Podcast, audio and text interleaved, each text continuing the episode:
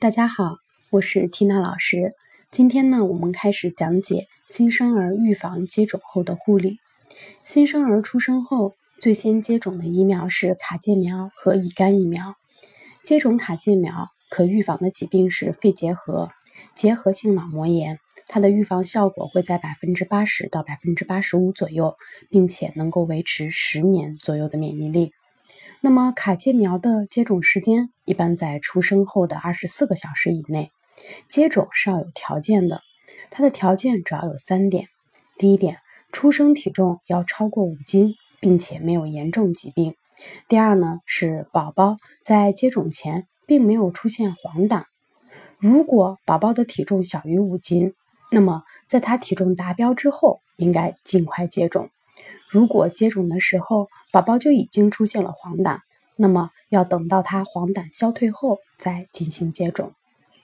接种卡介苗会有一个正常反应，接种部位呢在接种后的两到三天有红色的小点，在两周左右会有红色的小结节，随后逐渐变大，四到六周变成小脓包或者是有溃烂，有时会出现同侧腋窝淋巴结肿大。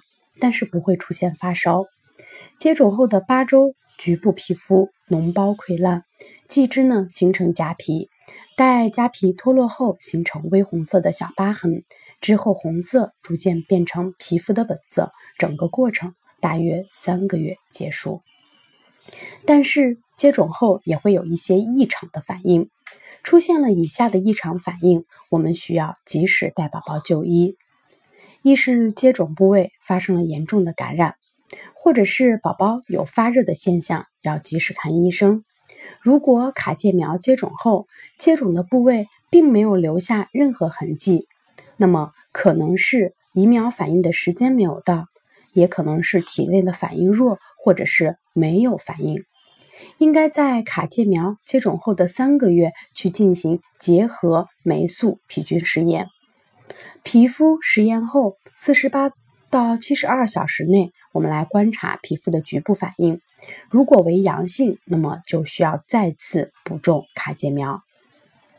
那么乙肝疫苗可以预防什么疾病呢？顾名思义，它预防的是乙型肝炎。接种的时间共要接种三剂，分别是出生后的二十四小时以内、满月时和半岁时。第一剂注射后，疫苗就可以起效了。接种的条件和卡介是一样的，都要符合体重在五斤以上，没有严重的疾病，没有出现新生儿黄疸。接种后的正常反应，局部有可能会发生红肿、疼痛，少数会伴有轻度的发烧、不安、食欲消退。那么这些情况在宝宝注射后的两到三天内会自动消失。那么，什么是乙肝疫苗接种后的异常反应呢？接种部位发生了严重的感染，或者是宝宝有持续发热的现象，都要及时看医生。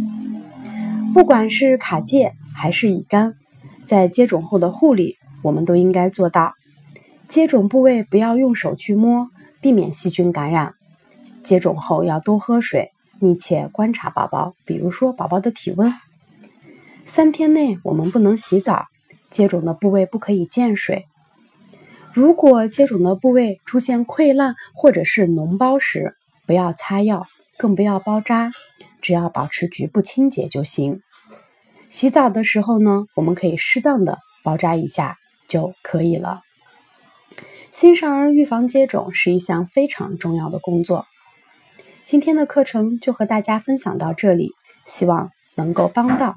各位妈妈们。